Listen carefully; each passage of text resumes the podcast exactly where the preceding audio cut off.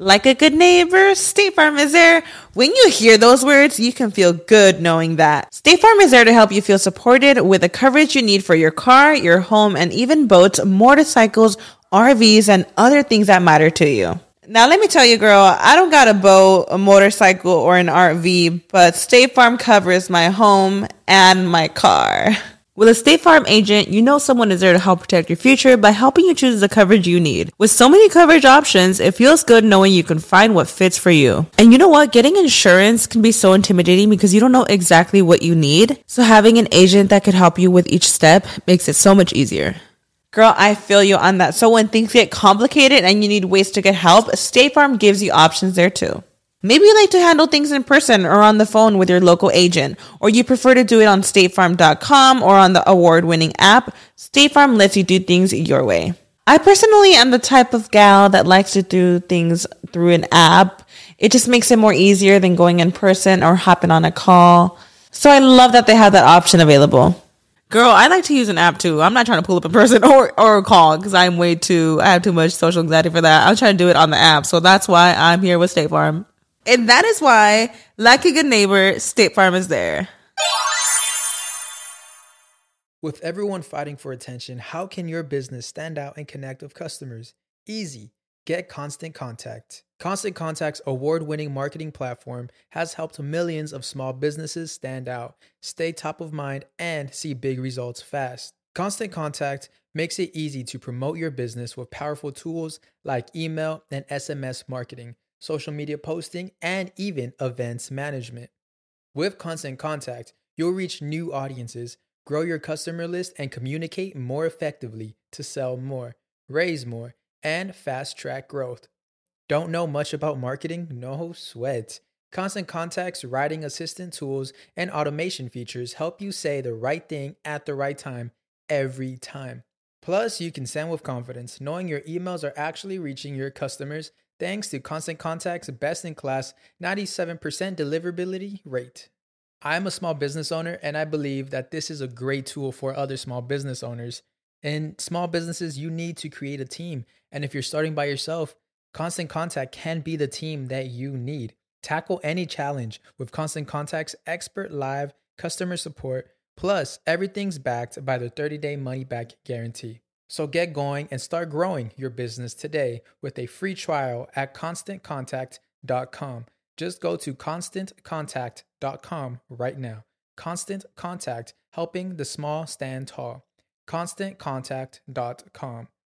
Si te encuentras en ese momento crucial de tu vida, al borde del emprendimiento o deseando una metamorfosis en tu negocio, hacerlo crecer y consolidarlo, presta atención porque este episodio en defensa propia promete ser fundamental para el desarrollo de tu negocio. Fíjate, hoy converso con Ana Victoria García, la visionaria detrás de Victoria 147, una plataforma pionera dedicada a empoderar a las mujeres emprendedoras. Ana Victoria ha tocado la vida de más de 20.000 mujeres a través de su trabajo y sabe cómo, ya que fue la primera mujer tiburona en Shark Tank México, donde defendió la equidad de género y el liderazgo femenino en el ámbito empresarial. En esta conversación vamos a profundizar en la esencia del liderazgo femenino, que es maternal, empático, sensible e integral, y cómo estas cualidades están redefiniendo el tejido del mundo de los negocios. Ana Victoria además nos comparte en este episodio la misión y el impacto de Victoria 147, ya que brinda una base sólida para mujeres emprendedoras, desde el nacimiento de una idea y las acompaña hasta la consolidación de una empresa. Y esto lo hace a través de herramientas, de mentorías y de una comunidad comunidad de mujeres emprendedoras. Aquí en esta conversación vamos a explorar el significado de emprendedora holística, subrayando la importancia de tener un conocimiento profundo de uno mismo para que tu emprendimiento sea tu aliado y no se convierta en tu adversario. Antes de comenzar esta conversación, te invito a que pases por ericadelavega.com. Ahí vas a tener toda la información en el botón de comunidad de cómo unirte a nosotros y cómo participar en los eventos en vivos, cómo ver material exclusivo de los episodios y cómo tener contacto con esta comunidad que crece cada día. Y también vas a conseguir los tickets de puras cosas maravillosas que en abril, el 13 de abril me presento en Chicago y también me voy a estar presentando en Tampa el 25 y 26 de mayo. Todo eso en ericadelavega.com. Ahora sí los voy a dejar con Ana Victoria García, que nos recuerda que el trabajo más crítico comienza con nosotros mismos buscando ese equilibrio entre nuestra vida personal y nuestra empresa. Porque no solamente estamos construyendo negocios, estamos reimaginando el futuro.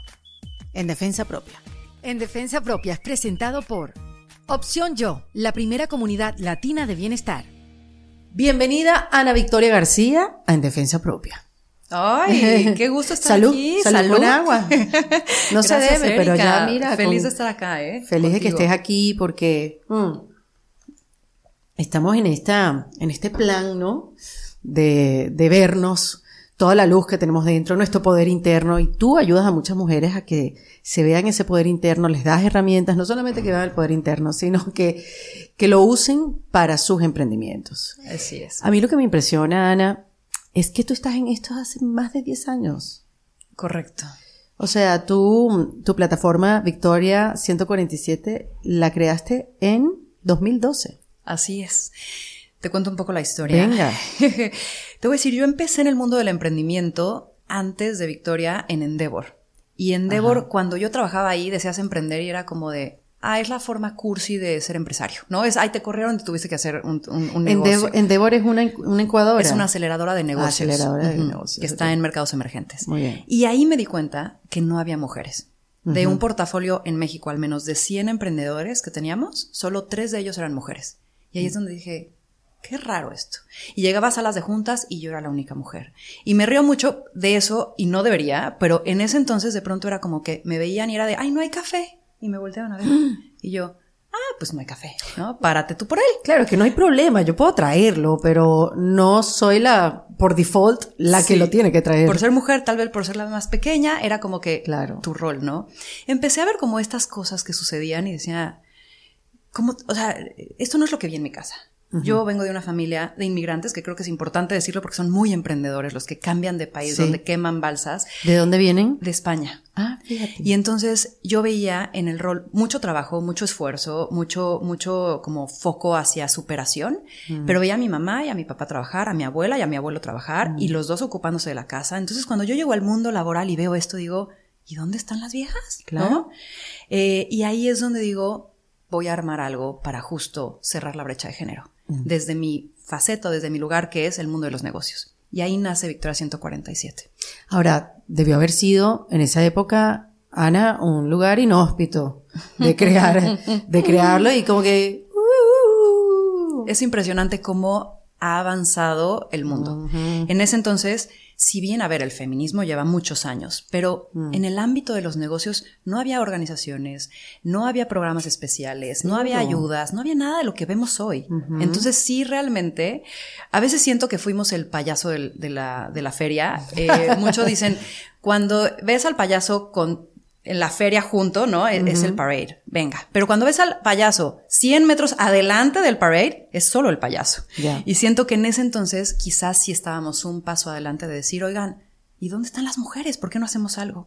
Entonces, Victoria 147 nace para acortar la brecha de género y se ha ido desarrollando hacia, si bien empezamos apoyando a mujeres emprendedoras, ahora apoyamos a mujeres que trabajan dentro de empresas, pero también entendimos que necesitamos trabajar con las empresas y sus procesos y sus políticas y trabajar con los gobiernos y trabajar con las universidades. Entonces, hemos ido desarrollándonos a ser un nodo mm, que suma a estos agentes de cambio y desde sus iniciativas, procesos, objetivos, poder hacer que el mundo laboral sea uno mucho más equilibrado. Claro, y me imagino que te diste cuenta con el tiempo que si trabajas solamente con las mujeres, bueno, sí, maravilloso, pero si no la acompañan el sistema, si no la acompañan los hombres, Ana. Total. Porque ahorita mencionaste, sí, con esto y con esto y con esto, ajá, pero también hay que trabajar con los hombres para que ellos también nos sepan acompañar o, o- o nos integren en Y sabes sistema. qué? Que también ellos se den la oportunidad Mm. de ser también seres integrales, como las mujeres, que es lo que buscamos mucho, ¿no? En el proceso. Y entonces, yo ahora lo vivo con mi esposo, recién mamá, estrenada. Y mi esposo es muy equitativo, igual que yo. Somos pareja, que eso deberíamos de ser todos, ¿no? Claro. Y entonces, tanto yo me hago cargo como él se hace cargo, de la misma forma. Lo que veo en su, en su empresa es que les cuesta trabajo, ¿eh? O sea, él es el de, me voy a eh, eh, tomar tres meses de paternity leave. Tres meses se tomó de paternity leave. ¿Y eso cómo lo vivió? Pues es su negociación. Dijo, es que yo, esto es una política, esto es un beneficio que a mí me toca también. Mm. Pero sí ves resistencia, porque ves que los otros hombres es como de, ay, no, yo, bueno, yo llegaba a la noche cuando ya estaba mi hijo dormido y es como, pues qué mala historia para ti, ¿no? Claro. Entonces hay que cambiar también eso y que los hombres levanten la mano y digan, voy a tener un bebé, yo también voy a dar ese paso. ¿Y cómo lo vivió él aquí? Pregun- Preguntándote cosas personales, porque tengo amigas que también las parejas hicieron lo mismo, pero en el ejercicio de ese permiso, ¿cómo es que se le dice? El paternity leave. Ajá, el, ah, Como que no se sentían cómodos y como que se estaban volviendo locos en la casa. Y como que ellos también como tuvieron que hacer un trabajo interno para poderlo surfear sin tanta resistencia también. Que por eso entonces hay que acompañarlos a ellos. Y en las empresas nosotros hacemos programas para acompañar a la empresa como todo, la empresa. Hay cosas específicas para acompañar a la mujer, hay cosas también que hay que acompañar a los dos, a los directivos, a todos, para que no haya estos unconscious bias, ¿no? Que de pronto tenemos. Entonces, en mi caso, Juanca, que es mi esposo, creo que asumió muy naturalmente su rol porque tenía ganas. Y entonces yo creo que cuando tienes eso en la cabeza y dices, quiero ser papá, lo tomas como tal. No es nada más una figura, ¿no? Sí, sí, sí. No es el rol completo. Y además me encanta poder conversar contigo porque además puedes ver como tú eres alguien que nos puede dar la perspectiva de, de la diferencia. Hace 10 años, cómo era la visión, nuestro sesgo, también como mujeres, porque los tenemos, obviamente, este, a lo que ves ahora a la, a la mujer joven emprendedora que llega, a diferencia de la que llegaba en el 2012, 2013, que mm, yo creo que tiene que haber una diferencia, Ana, en su manera de liderar. Mm. Porque seguramente a ti también te pasó que uno era mm, muy masculino. Total. ¿No? Porque era, no porque queríamos serlo, sino porque era la única manera que conocíamos. Y entonces quizás desde, desde la fuerza, desde quizás un, no sé, un poquito de, esto de levantar la voz y de tener ciertas, tú sabes, ciertos rasgos masculinos en esto de liderar y ese permiso que nos estamos dando ahora, o quizás esta generación que viene después de nosotros, viene como con ese chip ya, como que, ¿no? Si yo puedo ser y utilizar todo mi talento femenino para poder liderar. Creo que hoy las mujeres piden menos permiso. Siento que antes estábamos más a, a la espera de que se abriera un espacio, de que hubiera la oportunidad, de que se abriera la puerta, ¿no? Sí veo que antes teníamos, y yo creo que no nada más las mujeres, sino el, en la mente todos teníamos como un, un estereotipo de liderazgo muy distinto a lo que hoy hay. Entonces, hoy siento que el líder se percibe como alguien mucho más empático, mucho más colaborativo en general, que son valores, yo creo que las mujeres, no todas, pero bueno, hay una tendencia natural a que la mayoría de las mujeres sean mucho más maternales. Maternales, total. Y yo siento que el liderazgo ha ido desde un lugar muy individualista, muy, eh, como dices, de fuerza, de ambición, de alzar la voz, a ser mucho más empático, eh, sensible, integral, ¿no? Y velo en las empresas ahora que están creciendo, como que dan estos espacios de, ay, sí, fomenta el crecimiento personal, pero también no solo es trabajo. Y creo que sí es un toque que viene de muchos lados, pero yo creo que viene a traerlo la mujer. Y es por eso que nosotros en Victoria 147 decimos, traemos a un ejército de mujeres, porque si multiplicamos a las mujeres que están haciendo empresas, las prácticas van a cambiar. Si subimos a las mujeres a las tomas de decisiones en estas posiciones dentro de las compañías, las dinámicas van a cambiar. Sí, pero fíjate que llegar a esas posiciones de poder liderando como hombres tampoco nos trae eh, el cambio. Entonces la mujer tiene que aprender a liderar desde no sé si la palabra es su femenidad, pero desde su lugar maternal, darse el permiso de liderar desde ese lugar sin que eso sea una debilidad ante, no sé, un board o qué sé yo, ¿no? Total, total. Y ese es el trabajo que tenemos que hacer. Y yo creo que algo de que nos la creamos, o sea, que realmente te creas tu valor, tu poder, tu voz, y que no porque los demás quizás lo están haciendo distinto, cedas, sino que creas en esa voz interna que yo en Victoria 147 yo creo que a través de las herramientas, cursos, comunidad, acompañamiento, mentorías, es lo que más se llevan. El decir, hay un antes y un después de mí gracias a Victoria, porque ahora me la creo. Y eso es importantísimo. No importa si haya sido por el curso, lo académico, eh, te la crees, maravilloso. Ya estás en, en, esa vía, ¿no? Cuéntame el, el, ese, ese trayecto que hacen las mujeres en Victoria 147. O sea, ¿cuál es ese, ese camino donde dicen después, bueno, esto es un antes y un después. Para las emprendedoras, ellas pueden tener desde las ganas de emprender, pero ni siquiera una idea y pueden entrar, o pueden tener ya una empresa consolidada y pueden entrar. Entonces, nosotros en Victoria 147 creamos una metodología para las emprendedoras de un journey que va desde, desde cero. De hecho, ese es nuestro programa inicial, que es, creo que quiero emprender.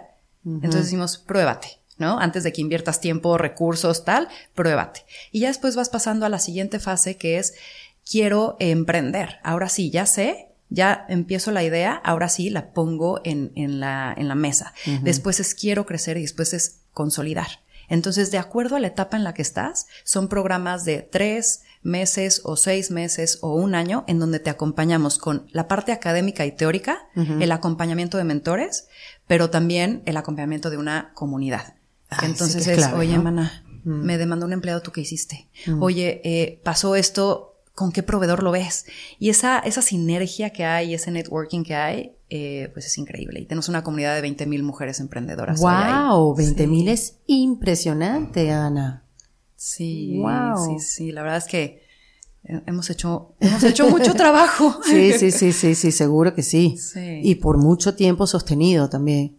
Hmm. ¡Qué barbaridad! Ahora, eh, ¿todas tenemos madera de ser emprendedoras? Yo creo que todos somos de cierta manera emprendedores, unos lo vamos a disfrutar más que otros. Mm. Porque yo creo que un emprendedor tiene por default que ser buen vendedor. Los emprendedores vendemos humo, sobre todo cuando empezamos, ¿no? Es como, tú créeme, yo me acuerdo de mi primer pitch con Lisa Carrillo, emprendedora guatemalteca, diseñadora, que era a la primera a la que iba a pichar, decía, Lisa, es que tienes que entrar a Victoria 147. O sea, es este lugar de emprendedoras donde vas a aprender un montón y el networking que vas a tener, o sea, ay, ¿cuántas emprendedoras son? Tú vas a ser la primera, pero uy, vas a ver que va a haber un montón, ¿no? Y era como de, claro, ¿cómo me creyó? Entonces yo creo que esa es la segunda característica que es la pasión. O sea, si no comunicas desde un lugar en donde a ti te emocione, claro. no vas a emocionar. Entonces, y que te lo creas eso. Tienes que, ser vendedor. Y yo creo que todos los seres humanos somos vendedor de alguna manera porque nos vendemos a nosotros. Si no, no sobrevives, ¿no? Intercambias cosas. Eso es vender. Entonces, pero, y hay que decirlo, para emprender tienes que tener una resistencia y una tolerancia al estrés para no pasarla mal porque todo cambia. Entonces, si no recalculas, si no eres flexible, si no, la vas a pasar mal. Entonces, hay gente que yo creo que por paz mental prefiere tener un cheque al final de su mes, que nada es seguro. Ojo, también te pueden sacar del trabajo. Claro. Pero siento que el ser emprendedor es como esta nos gusta bailar con la incertidumbre y el cambio, ¿sabes? Y yo que ella se, se, transforma como en una manera de vivir, ¿no? También. Hoy en día, Ana, que todo ha cambiado, imagínate después de la pandemia, ¿quién tiene certezas hoy en día. A mí cada vez yo me quedo, de verdad, me quedo cada vez menos sin certezas. Así como que, bueno, yo quizás la semana que viene, tú sabes cuando tus padres te decían, bueno, si Dios quiere, sí. Eh, la semana que viene nos vemos y tú dices, bueno, Dios va a querer, ¿cómo que Dios no va a querer? De acuerdo. Pero hoy en día me identifico mucho como con esa mirada, como que, bueno, mira, yo tengo esta intención. De acuerdo, de acuerdo. Pero ya veremos. Yo en la pandemia aprendí que mi espacio futuro eran dos semanas y ya. Decidamos. De hecho, me fui a un viaje nómada. Con mi actual esposo en ese entonces novio, que conocí por Instagram. Es una, una historia no, también quiero muy saber interesante. toda la historia, por favor. Eh, pero decíamos, pues vámonos, no sabemos dónde vamos a estar, porque la pandemia en teoría al inicio eran dos semanas. Y después dos semanas eran dos semanas más y después otras dos semanas. Y entonces era de, no puedo planear.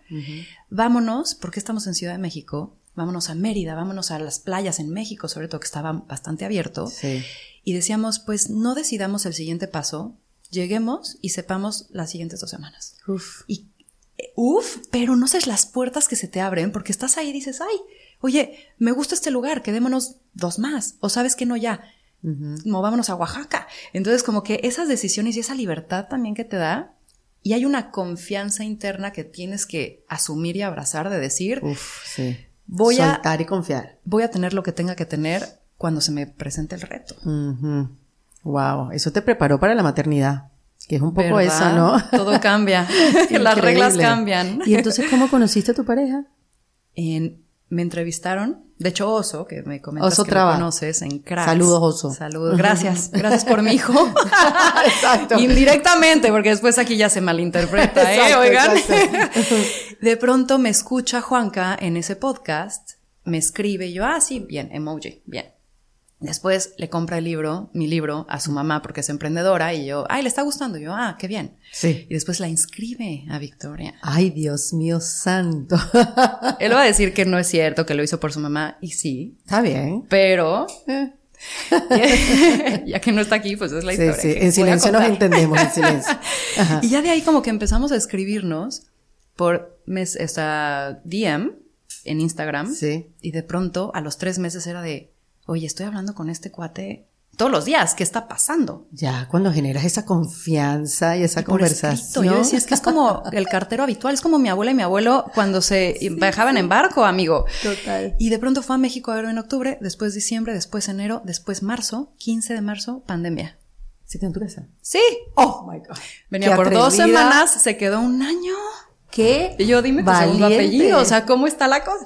Y así lo conocí. Y entonces hubo una, una conexión muy, muy linda, muy, Tenía que muy profunda, tenía que pasar. Tenía que pasar y más si después se fueron en ese viaje de soltar y confiar, bueno, pues qué más. Sí. Ahora, ¿y la maternidad te cambió un poco la mirada, Ana? Obviamente, oh, te cambia. Me cambió la mirada, el cuerpo, la cara, el, Exacto. todo. ¿Qué, qué estoy diciendo? Pero no sé si eso te abrió un poco este entendimiento Hmm. de la mujer emprendiendo con su negocio y emprendiendo familia. Un caos. Este, bienvenido, ¿no? Y uno, y uno lo surfea, pero sí es un gran cambio. Yo en el posparto no dejaba de pensar en las mamás solteras. Yo decía, ¿cómo lo hacen? Sí. O sea, necesitas 15 manos para criar a un escuincle, a un niño, a un Sí, chamaco. sí, sí, ¿cómo sí. se- Es, es que yo uso puro slang Sí, sí, mexicano. sí. Bueno, en Argentina le dicen al pendejo. pero nosotros le decimos Cuando lo así. amerite. Pero sí, es, es muy duro. Y también empecé a entender el.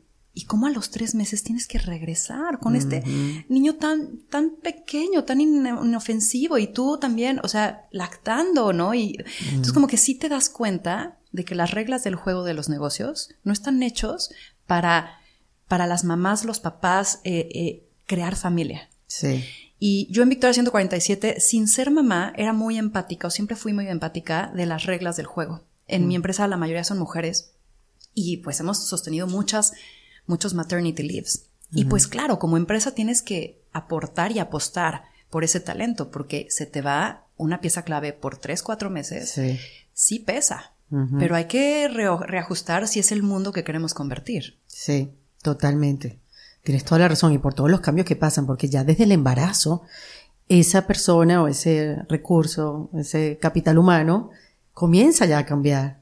Te pones más lenta, más distraída, tienes que ir al médico, hacer tus revisiones, o sea, no es solamente después, No. es en esos nueve meses ya comienza a cambiar la mujer. Y ahí se pierde, ahí se pierde la mujer dentro de las empresas. Porque cuando eres emprendedora tienes muchísimos retos, pero manejas tus tiempos y si quieres trabajar a la una de la mañana, Bien, dale. Exacto. Pero cuando estás en una empresa que tiene sus reglas y no es flexible y de pronto se te enferma tu hijo, pues tu prioridad es voy a ir a atenderlo. Claro. Y entonces, ¿qué pasa? Que si ese rol o eso lo toma la mujer, ya se convierte en la que siempre pide permisos, ¿no?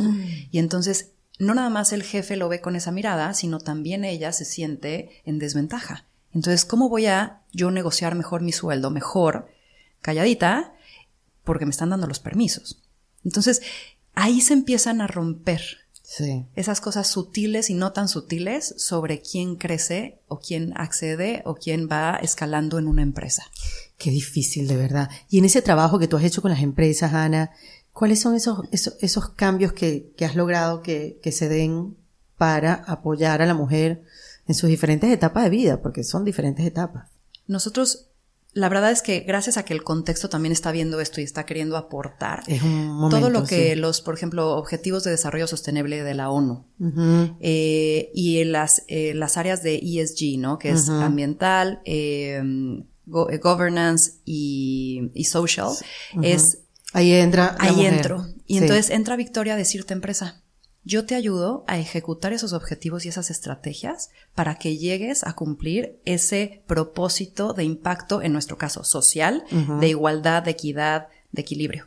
Y entonces llegamos con la empresa, le hacemos un diagnóstico y decimos por dónde podemos trabajar contigo. Ya sea que sea algo interno de políticas, de crecimiento de las mujeres, de que digan, oye, yo solo tengo un 1% en posiciones gerenciales, cómo podemos equilibrarlo y entonces ayudamos a que eso suceda. Eh, o de pronto es, oye, quiero apoyar a un grupo de mujeres, eh, por ejemplo, una, una, empresa refresquera que dice, yo trabajo mucho con tenderas que son las que atienden la tienda. Ah, ya. Y entonces quiero ayudarlas a que emprendan mejor, a que tengan mayores habilidades. Entonces estamos haciendo esas estrategias con ellos. Mm. Entonces depende de la empresa y cómo quiere impactar en términos de equidad o igualdad a la mujer, ya sea interno o externo de su empresa, es que ahí nosotros entrenamos.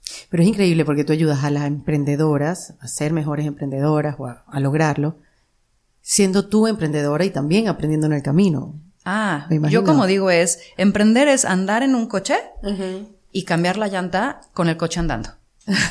Muy bien. O sea, nunca es de, ay, tenemos que reestructurar, vamos a cerrar la empresa, nos vemos en octubre. Exacto. es como, pues, pelotas en el aire. ¿Y cuáles son de vidrio y cuáles son de plástico para ver cuáles escoges tirar? Totalmente. Y, mm, oye, Ana, te quería preguntar, este término que tú utilizas ahorita, que es la emprendedora holística, que cuando lo escuché dije, claro, o sea, es que tenemos que tener este, este carro andando de autoconocimiento, porque obviamente mientras más nos conocemos, mejor nos desempeñamos en la vida. Y parte de nuestra vida es nuestra empresa, nuestro emprendimiento, nuestro negocio.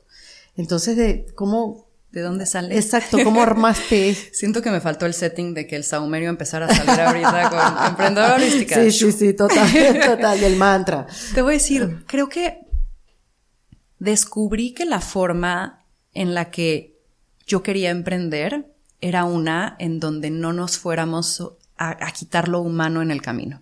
Mm. Y de donde yo venía era crece, llega, logra, sé el primero, ¿no? Aplasta la competencia. Éxito, éxito. Éxito, éxito, éxito, profesional. Era aspiracional decir, no, no, no, tuve que regresar de las vacaciones para trabajar. Me quedé hasta las 12 de la noche trabajando. ¿Dónde está la persona? ¿Dónde está tu familia? ¿Dónde están tus propios intereses? Te vuelves tu trabajo.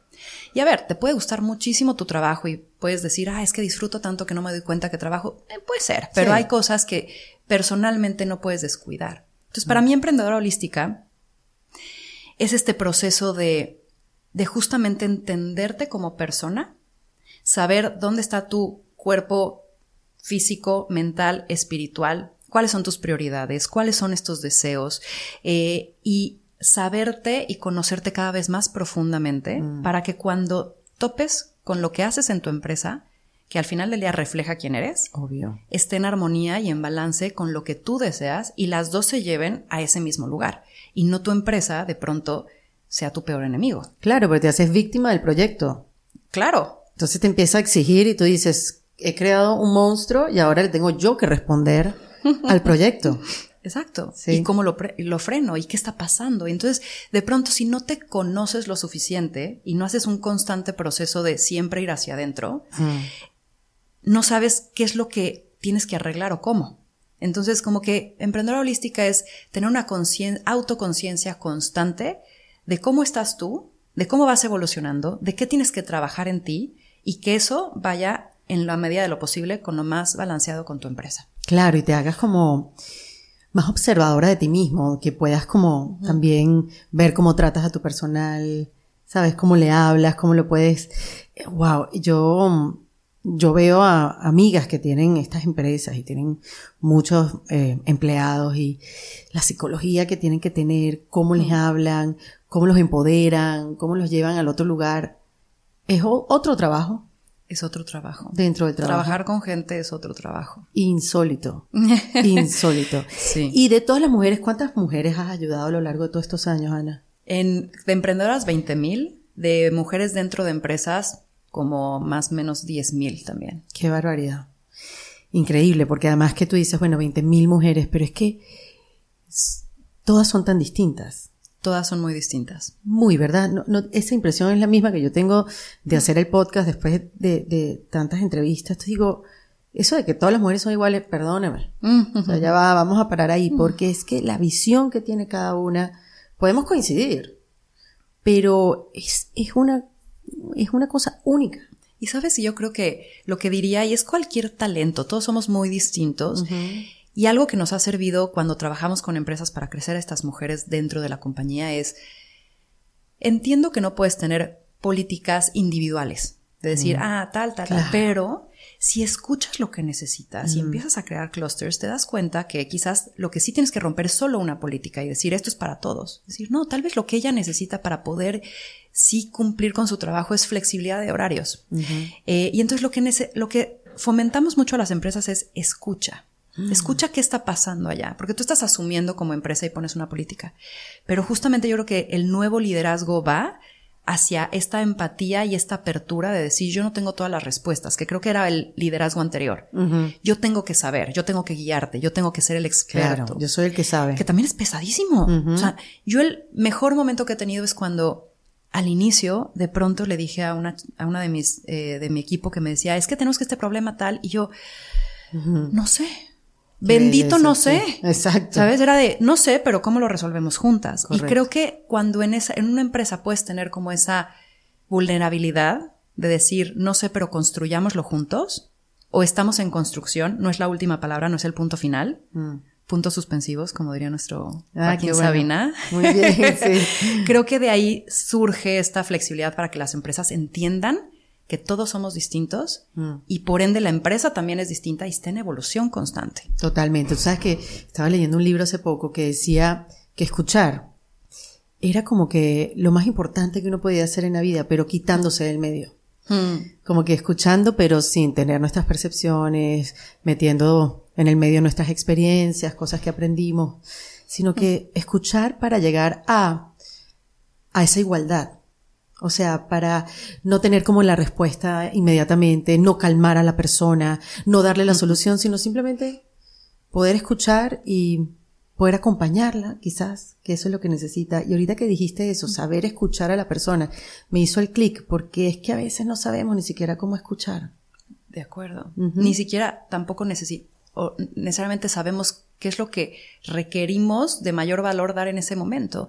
O sea, creo que estamos acostumbrados también a esta rapidez, a estar también como que en defensa.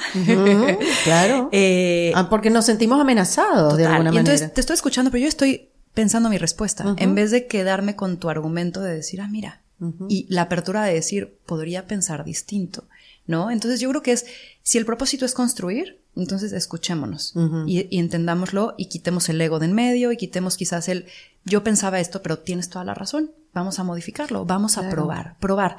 Probar es algo que he aprendido en Victoria y en los emprendimientos y en las empresas que tenemos que estar más abiertos a.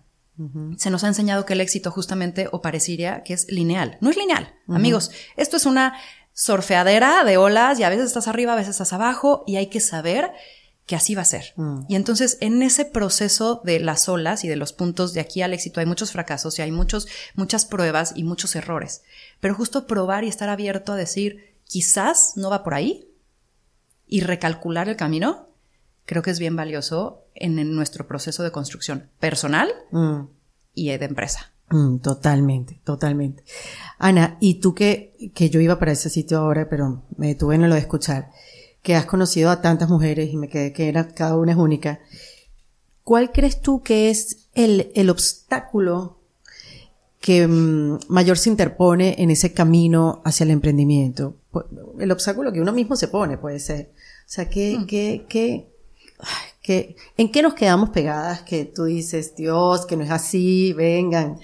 Yo creo que lo que más escucho cuando las emprendedoras llegan a Victoria a querer entrar es, miedo. La palabra miedo está ahí. miedo al fracaso, miedo al éxito, miedo a fallar, miedo a no lograrlo, miedo a perder el dinero, miedo a no ser suficiente, miedo a no saber. Y yo creo que justamente el otro día pensaba en esto porque por más que lleves 5, 10, 15, 20 años en una empresa, no la tienes resuelta.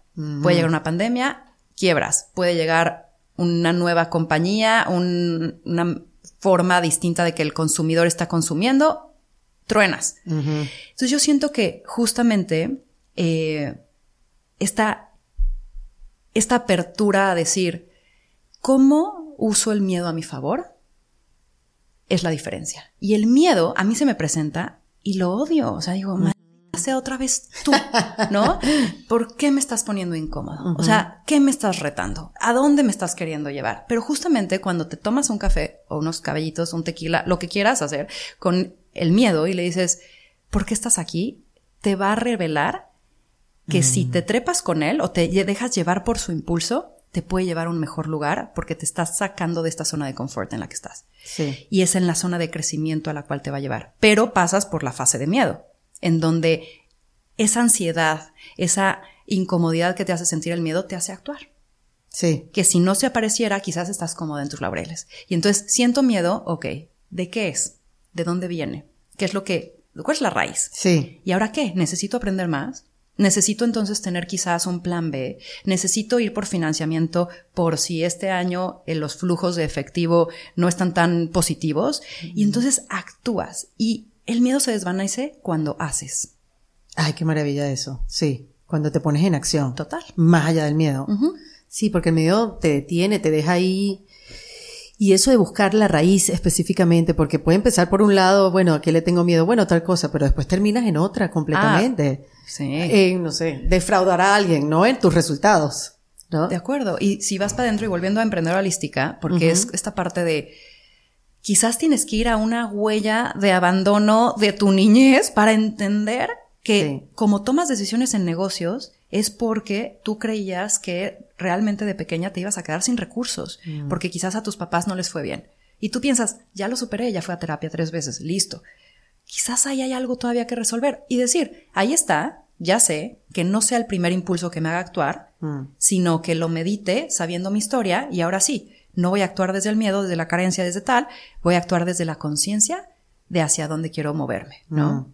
¿Y cuáles son esas herramientas que necesita la principal o las tres herramientas que necesita una emprendedora holística? Esa que se ve a ella misma, se revisa, se observa, aprende, se reprograma. Total. Yo, Y- yo creo que yo creo que a cada, cada quien tiene que agarrar sus propias herramientas. Te voy a decir las que a mí me sirven. Creo que a mí el silencio Mm, y el silencio en movimiento, el silencio, por ejemplo, caminando, a mí me trae muchísimas respuestas. Entonces, cuando empiezo a sentir ansiedad o empiezo a decir, "Ah, las paredes se están acercando a mí, ¿no? Me estoy cerrando, digo, Sí. camina. mm. Entonces me voy sola, a veces con música, a veces en silencio, y empiezo a meditar lo que está pasando. ¿Por qué me estoy sintiendo así? Lo empiezo a amplificar. Y de esa manera como que me llegan las respuestas o me llega al menos una sensación como mucho más placentera de decir, "Uf, hay claridad. Entonces yo creo que cómo puedes llegar a esa claridad cuando te abrumas, porque cuando emprendes, Sí, y a esa conversación que tienes con tu intuición, que es una conversación que está ahí, pero no la reconoces. sí, Porque crees que también que es un pensamiento, que es con cosas que inventas, pero cuando sintonizas bien y dices, ah, esta es la voz, que no sé de dónde sale, pero es la que me está diciendo o qué hacer o por dónde van las cosas. El silencio es tan importante. Muy Qué bueno importante. que lo dices. Ujú. Y últimamente es, es un privilegio, o sea, es, es- Mm. es un privilegio como muy, muy costoso. Total. Ruido nada más es auditivo, ruido es meterte al celular, ruido es, ¿sabes? O sea, Mm. como que esta parte de todo el tiempo tener a tu mente en algo. Cuando le das el silencio, abres espacio. Yo, sí- yo diría que esa es la primera. Dos, herramientas de autoconocimiento. Y ahí puede ser terapia, Sí. puede ser eh, lectura, puede ser, o sea, que te hagan las preguntas incómodas que tienes que hacerte para cada vez conocerte más. Y, y yo creo que la tercera te diría que es momentos de gozo. Últimamente traigo esto de si no subes como tu ánimo, tu energía, tu... Y, y entiendes que tienes que hacer desde ese lugar de placer y de gozo y de disfrute, creo que de pronto se puede todo contaminar. Claro, sí. Hacer las cosas desde la resistencia, pues no va a traer cosas positivas. pues. Entonces ahí yo bailo, este, me muevo, eh, canto, me encanta el kirtan, por ejemplo, ¿no? Kirtan es meditación, este, cantada, cantas mantras. Ay, qué bueno, sí, sí, la conozco. Llegas a No unas cosas llamaba así, Sí, o sí, sea, sí. puedes llegarte a tener tu estado psicodélico solo cantando, o sea, es como una cosa muy linda, pero entonces como que estás ahí y, y tu actuar es distinto, tu convivir con el contexto también es distinto. Parte de otro lugar. Partes de otro lugar. Ay, qué bueno, Ana, estoy aprendiendo muchas cosas aquí contigo. no, y que me hacen sentido, que quizás hay cosas, y no sé si a ustedes les pasa, que las hacen eh, mm, sin tener conciencia, como que, ah, yo también hago eso, claro, no sabía que lo hacía. Sí, como para mejorar el ánimo, mejorar la energía, ¿no? A, tu alrededor. Total. Yo hay juntas, perdón, pero hay juntas a veces, sobre todo en momentos en donde estamos como tensos en Victoria 147 y es como de, ok, hoy vamos a, y piensan, ya sabes, ay, revisión de presupuesto, esta va a llegar enojadísima. Y yo les llego con mi, mi bag de saumerio, ¿no? Imagínenselo así. Y digo, apaguen su cámara si quieren, pero vamos a poner esta playlist. Los siguientes tres minutos todas se paran y empezamos la junta bailando se te cae tanto peso. Totalmente. Y ahí es donde ayer salíamos a caminar, estábamos aquí haciendo una junta de offsite y dijimos, power walk, vámonos a caminar, ¿sabes? Entonces romperlo de pronto con, con estas prácticas lúdicas. Las mejores ideas no llegan en una sala de juntas. No, no, no. Y tampoco en una llamada de Zoom, ¿ah? No, mm. no llegan en tu regadera, llegan cuando estás caminando, bailando, platicando con alguien. Y eso es lo que también tienes que fomentarte a ti, ¿no? Sí, total. Mira, Ana, y cuéntame el podcast. Más cabrona que bonita. Más cabrona que bonita. Cuando nos enseñaron mm. siempre que teníamos que ser más bonitas que cabronas, ¿no? Porque, oye, cabrona es ser una mujer incómoda, que pregunta, que cuestiona, y bueno, ¿a ti qué te pasa? Exacto. te voy a decir, a mí, por ejemplo, alguien que me encanta es María Félix. En la historia es una, fue una actriz mexicana. Ah, es una cabrona completa. Total. Y hay tanto valor en este balance porque los dos son parte de ti tu aspecto también es parte de ti. Claro. ¿Qué valor le das? Ya depende y qué, peso le das, pero es como este balance. Y a mí, esto de Más cabrona que bonita es un proyecto que lo empecé por amor al arte. O sea, porque yo dije, la forma en la cual yo conecto, aprendo, me cuestiono, es a través de hablar con personas. Y entonces abrí este espacio sin ninguna expectativa ni comercial ni nada, simplemente es tener la posibilidad de secuestrarme a una persona que admire enfrente de mí y le indague y le curiosé y filosofemos juntos hacia lugares que no sé a dónde nos van a llevar. Y eso, eso pasó 2019, lo abrí y me ha llevado a lugares increíbles. Mm. Sobre todo porque te da como la estructura de investigar, de, de, de, curiosear previo y de abrirte y aprender de los viajes de la persona, de las maestrías de la persona, de los libros que leyó. Y es una forma de conectar que me ha, que me ha, no sé, siento que es de los bebés que más quiero dentro de Victoria. Claro, ¿no? Y te enseña y, e integras un poco también el aprendizaje que te traen cada uno. Y soy una periodista de closet, o sea, como que me encanta. Entonces como que digo, mira, es una forma de porque, porque tú que tú estudiaste que mercadotecnia y después un MBA. Ah, exactamente. Sí, pensé que habías estudiado economía por por el lugar donde habías empezado. Que eso es una parte muy importante en cuanto al emprendimiento, ¿no? Ese conocimiento de los números. Ajá.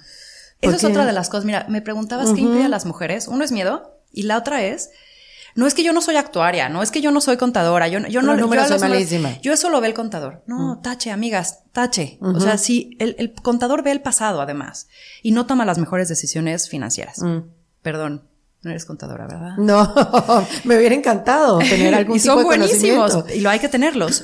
Pero para tener una visión de cómo tomas decisiones, tienes que sentarte a, a ver la radiografía de tu empresa y verla, te lo dice tus números. Por eso mm. le tememos, porque nos dice la verdad. Mm. Y entonces, si tienes esta disciplina de los números, tanto financiera, personal, como de la empresa, tienes un paso andado. O sea, yo te puedo decir que Victoria 147 sobrevivió en la pandemia porque yo soy una esclava loca de, de los números. De los números. De la paranoia de no nos vamos a quedar sin nada, hay que ser conservadoras, hay que ser muy inteligentes y muy estratégicas. Gastos fijos, amigas, a menos que lo tengan que hacer, piénsenlo muy bien, porque te esclavizas a una renta fija, ¿no? Entonces, como que son, son decisiones bien importantes que te pueden llevar a tu sueño o te lo pueden quitar. Mm. Sí, yo a veces siento que nuestro peor enemigo son los gastos. que no nos damos cuenta en qué estamos gastando el dinero o en cuántos empleados tenemos y tenemos una chorrera de gente que quizás no es necesaria y no nos damos cuenta de eso. Más allá de lo, de los gastos pues de uno, que uno trata de encontrarse también en esas cosas que necesita y, y no precisamente las necesitas. Mm. Pero creo que sí puede ser ese como un gran enemigo. Hay que verle, ponerle la lupa en el gasto. y te pone incómoda porque dices, ay, no, otro día, otro día, otro día. Y afrontarte con eso no es placentero. Sí. Pero hay que hacerlo. Claro, porque eh, este lado del emprendimiento, eh, de la creación, que es el que tanto podemos saborear y es el que más nos gusta crear desde el principio y después verlo, eh, ponerle forma y llevarlo a cabo y tú dices, Dios mío, de una pequeña idea, ahora mira todo esto que se ha creado. Bello, me encanta esa parte, pero el de números, qué miedo. Y ahí es donde hazte par, ¿no? O sea, yo he tenido gente que inclusive he asociado en Victoria 147 porque me hacen muy buen complemento. yo digo, yo soy muy buena en sprints. Yo soy, yo soy una flama. A veces a veces, eh, como les decía en el equipo, digo, hay que tener cuidado de no incendiar, porque la flama puede prender y de pronto yo soy muy buena creando esos, esos procesos de inicio, ¿no? Odio los procesos. Entonces, ¿para qué me voy a meter en algo que no disfruto y no soy buena? Amiga Úrsula, amiga Ana, vénganse, ayúdenme a hacer procesos. Ellas hacen procesos y entonces dan seguimiento a esto que se crea, ¿no? Hay que volver a evolucionar. Ahí llego yo y incendio un poquito, ¿no? Y entonces empiezas a entender dónde tú también agregas valor. Entonces, no son buenas con los números, entiéndanlos, porque tienes, para saber dirigir a alguien de los números, tú tienes que entenderlos. Pero tengan a alguien que le encanten. Ay, ay, ¿sabes? Digo, a mí me gustan mucho, pero es como, ¿cómo puedes encontrar talento y cómo puedes encontrar tu talento y saber qué pones sobre la mesa? Sí, o sea que no tienes que saber hacerlo todo. Nunca vas a ser experta en todo. Sí, sí, sí. Pero es que a veces nos ponemos esa, esa presión encima, tengo que saber, tengo que hacer este curso, tengo que ir, tengo que aprender, tengo que... Y es a veces mucho, pues uno se exige mucho. Uno se exige Hoy justo veía, me mandó Juanca, un, uno de expectativas versus hope, o sea, esperanzas, ¿no? ¿Y cuál es el peligro de las expectativas? ¿Qué es esto, no? De pronto también tienes unas expectativas de lo que tú tienes que lograr o lo que tú tienes que ser. Y las expectativas, o sea, la felicidad es esta ecuación de las expectativas, la diferencia entre expectativas y realidad. Entonces, seamos muy cautelosas en las expectativas que tenemos o que le ponemos a las cosas, porque de pronto dejamos de ver lo que hay.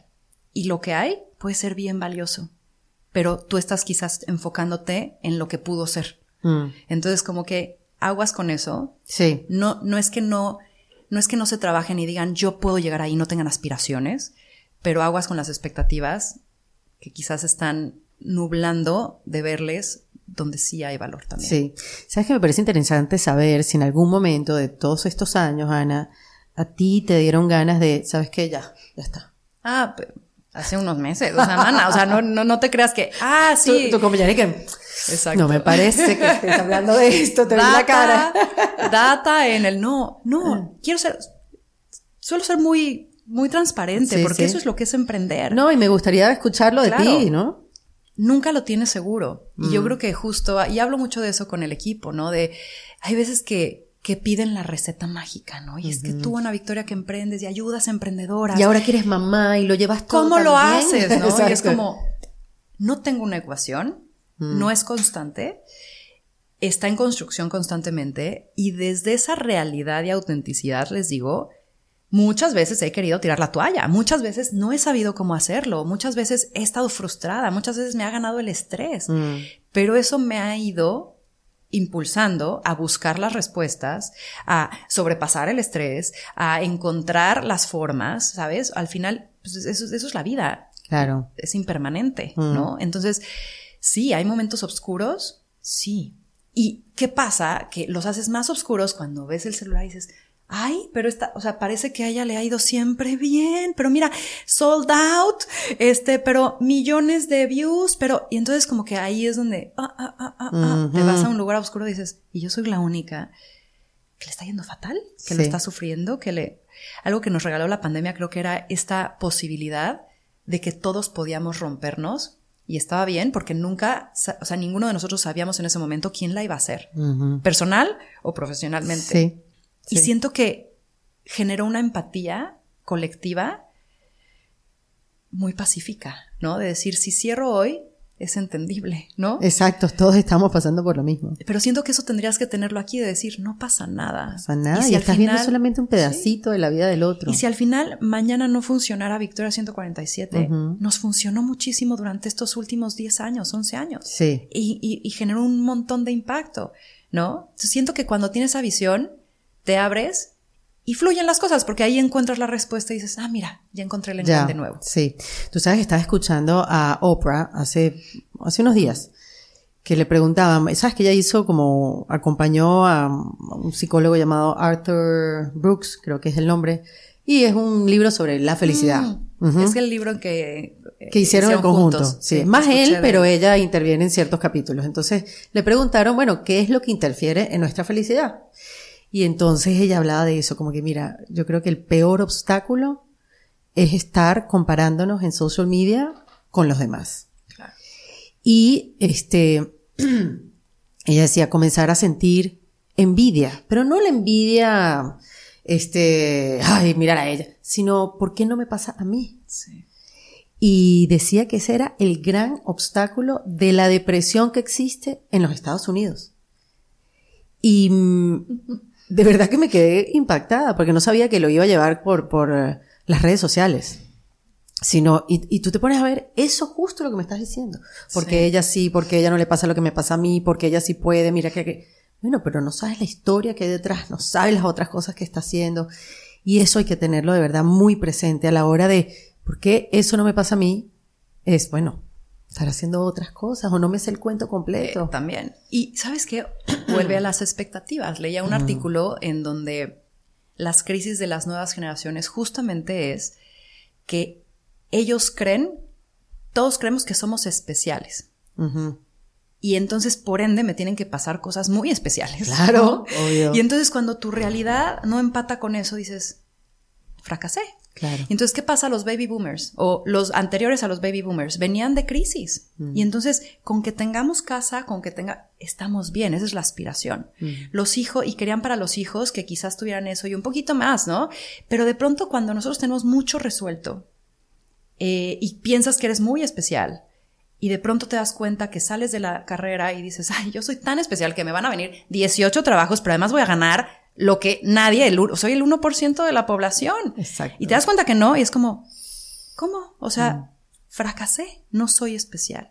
Y ojo, no es que no seamos especiales, pero tenemos que entender que no, no somos a los únicos que nos tienen que pasar cosas maravillosas en promedio, sino que nuestro maravilloso es individual y no es como comparable, ¿sabes? Sí. No sé, siento que hay mucho No, y la expectativa también, y que hay que trabajar por eso. Total.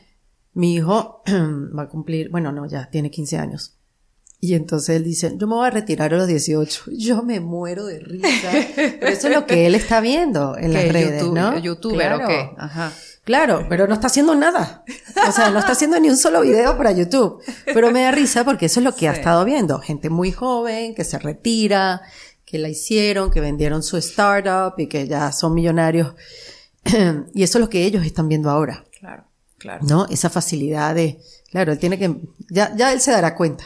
Ya se dará cuenta. Yo, yo más o menos le conté, pero yo estoy esperando a verlo a los 18. claro. Y es que pensamos también que además esos éxitos vienen sin esfuerzo. Eso. Y por eso lo queremos fácil y rápido. Y entonces cuando algo se te complica dices, no, pero ¿qué? ¿Qué es esto? ¿Qué es este tope? ¿Cómo, cómo, es esto? Y lo desvalorizas, exacto, como que le quitas importancia. Sí. Y no, mm. viene con mucho trabajo. Por eso también me gusta hablar de eso, porque es como, yo no te voy a decir los 10 tips para llegar al éxito no. Además van cambiando, ¿no? Van cambiando. Te puedo decir un poco mi historia y si te inspira, si te conecta, tómalo. Lo que no, déjalo, pero no, tampoco tengo un paso escrito.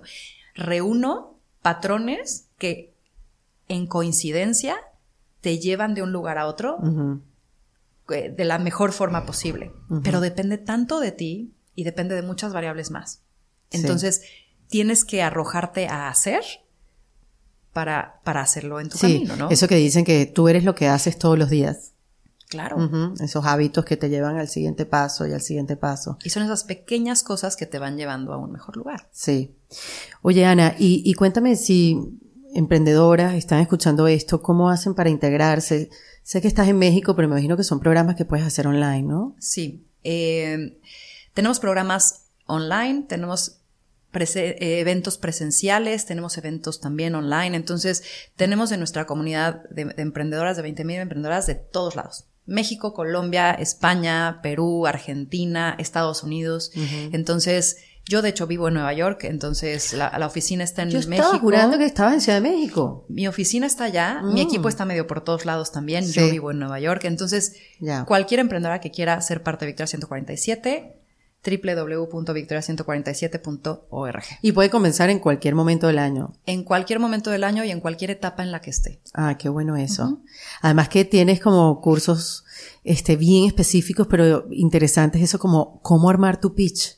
Yo, ojalá alguien nos hubiera enseñado eso hace unos años atrás. Y además de los cursos tuvimos ahorita Desafío Victoria, que era, y te fondeamos tu proyecto. Ah, eso Entonces, te armamos a hacer, te ayudamos a hacer tu pitch, pero además Tú mándanos un video, te eh, participas en Desafío Victoria, te sientas junto a un jurado, les expones tu pitch, ya con eso ganaste un montón. Claro. Pero además te pueden dar, te podemos dar recursos para que te fondees tu empresa. Qué maravilla. Entonces hay muchos programas, te digo, no nada más es la capacitación, académica, también hay capacitación a crecimiento personal, pero también hay estos eventos y esta, esta conexión del nodo en donde, oye, necesitas a un proveedor, pues nosotros tenemos este directorio de beneficios por ser parte de Victoria 147. Necesitas capital, tenemos estos contactos para que puedas fondear tu empresa. Necesitas conectar con más mujeres, necesitas mentoría, tenemos 300 mentores también internacionales que pueden ayudarte de acuerdo a dónde estás. ¿Dónde está el Víctor 147? ¿Verdad? Ah, Ahí viene, yo creo. Está donde... Juanca, Juanca en mi casa haciéndolo. Exacto, ya de una. claro, que le enseñe también, o que, bueno, que le enseñe, que sí, que los hombres puedan aprender también a esta integración que necesitamos en el mundo empresarial y en el, en el mundo en sí, porque el sistema sigue siendo masculino. Sí. Sigue siendo masculino. Sí. Hay mucho que hacer, tanto que hacer. Yo se lo preguntaba a Isabel Allende ya hace unos años, como que bueno, ya es una de las primeras feministas, ¿no? Claro. Y ella decía, no, alcanzamos nuestras metas, Erika, pero todavía hay cosas que hacer. claro. todavía falta mucho por hacer. Y, y yo, yo lo he dicho muchas veces, es la integración del hombre. Porque es que no se dan cuenta, no es que sean malos y, y quieran que nosotros fracasemos, porque no, yo, yo entiendo, los hombres se benefician mucho de los, del trabajo de las mujeres. Claro. Este, pero es que creo que no lo ven. No lo ven, Ana. No, no se dan cuenta. Así como nosotros tampoco vemos también nuestros sesgos. Y exacto, hay estos unconscious bias de ambos lados. A mí me pasó que una vez mi administradora me habla y me dice, yo sé que esto lo tengo que resolver yo, pero quería consultarlo. La empresa de seguridad nos quiere cambiar al policía de la oficina y pues propone una mujer. ¿Qué hago? A ver, la primera asociación de seguridad, fuerza, tal, la asocias al hombre. Total. Me senté un segundo y le dije, Ana Pau, escuchémonos. Cumple con el perfil. Por Dios, no importa que sea. Pero hay unos sesgos en tu cabeza locos que los traes. Sí, sí. Entonces sí hay que cuestionarnos, hay que mm. romperlo. Creo que hoy, si bien hay mucho que hacer, yo tampoco quisiera que que la balanza o el péndulo se regresara al otro lado y entonces ahora a los que aplastemos sean a los hombres. Y es como, no va por ahí, aprendamos de la historia, ¿no? Y creo que todos estos movimientos feministas que alzan la voz, justamente hay que tener cuidado entre que alzar la voz sea para escucharnos y otra vez que el fuego no incendie demasiado, que destruya lo que queremos encontrarnos en el medio. Claro, porque entonces sigue habiendo una brecha. O sea, los hombres porque, bueno, nos tienen terror, de estar en una oficina, exacto. Y por el otro lado, nosotros seguimos teniendo miedo. De acuerdo. Este, y, entonces sigue habiendo ese abismo que nos separa. Tenemos que buscar esos puentes. Así que, Juanca, Juanca. Víctor 147, lo necesitamos urgentemente. Y además necesitamos los hombres que estén interesados en aprender y en integrarnos y nosotros los queremos mucho.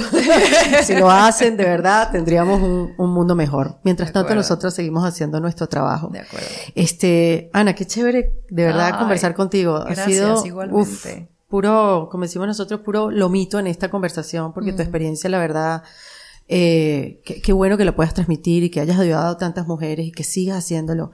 Este, y que seas esa, distribuidora de información y de conocimiento. Quería preguntarte estos, estos tres tips. Yo sé que no nos va a dar los diez tips del éxito porque es verdad, van cambiando. Pero sí que se necesita para reinventarse y que tú lo has hecho a lo largo de todos estos años porque si no, no hubiera sido posible, ¿no? Sobrevivir esto, esta primera década. Yo creo que el primero es darte permiso. Y darte permiso es justamente como parar.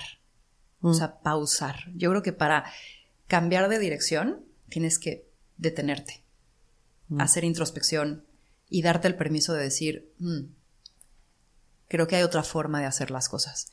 Porque hay veces que estamos como enroladas en lo mismo. Y es que ya tengo esta empresa y ya no, o sea, ya tengo este compromiso, ya tengo... Todo se puede evolucionar. Entonces yo creo que es pausar y darte el permiso. Yo creo que la segunda es no enrolarte, o sea, no tener ceguera de taller. ¿No qué? Tener ceguera de taller. ¿Cómo es o sea, eso? enrolarte en decir, mi mundo, abrirte. Mm, no eres solo tú, ¿sabes? Abre los ojos, ponte los lentes correctos ante el mundo y observa. ¿Dónde están las oportunidades? Sí. Creo que este, también le digo al equipo, traigan el wifi prendido, ¿sabes? De decir, ah, mira, esto suena, esto tal. No, no, no te enfrasques en ti misma y ya. El cambio viene de una inspiración que puede venir de ti, pero también en reflejo con lo que ves en el mundo. Entonces, mm. como que esta parte de wifi prendido creo que es importante. Y la tercera es actuar. O sea, no quedarte solamente en el, ay, quisiera, ay, suena bien, ay, es, háganlo, ¿no? Mm. Ponte ahí, ponte, como dice Brené Brown, en el ruedo, en la arena, ¿no? Sí. Actúa y sin miedo a que, pues, te caigas y tengas que volverte a levantar. Totalmente, sí, porque no, no vale solamente tener una intención y enfilar todo hacia esa intención. Bueno, que dar el primer paso hacia esa intención. Eso creo que hay que marcar bien la diferencia. Porque dice, no, mi intención era esto, sí, pero ¿qué estás haciendo? Y lo perfecto es enemigo del bueno. Entonces tampoco se esperen, ay, no, pero es que todavía no está como deseabas, nunca va a estar como deseabas. O sea, siempre hay algo que puedes afinar. Entonces, las mujeres tendemos mucho a, al perfeccionismo, sí. a la exigencia. Lo perfecto es enemigo de lo bueno. Qué maravilla, qué chévere. Qué bueno tenerte aquí. Muchas gracias. Espero que sea la primera de muchas visitas. Me encantará. Sí, señora. bueno, pues Ana Victoria García, acá en Defensa Propia. En Defensa Propia fue presentado por Opción Yo, la primera comunidad latina de bienestar. En Defensa Propia es producido con el apoyo de Andrea Wallis y editado por Vanessa Ferrebus y Jesús Acosta, con música original de Para Rayos Estudios. Yo soy Erika de la Vega y recuerda que esto lo hacemos en defensa propia.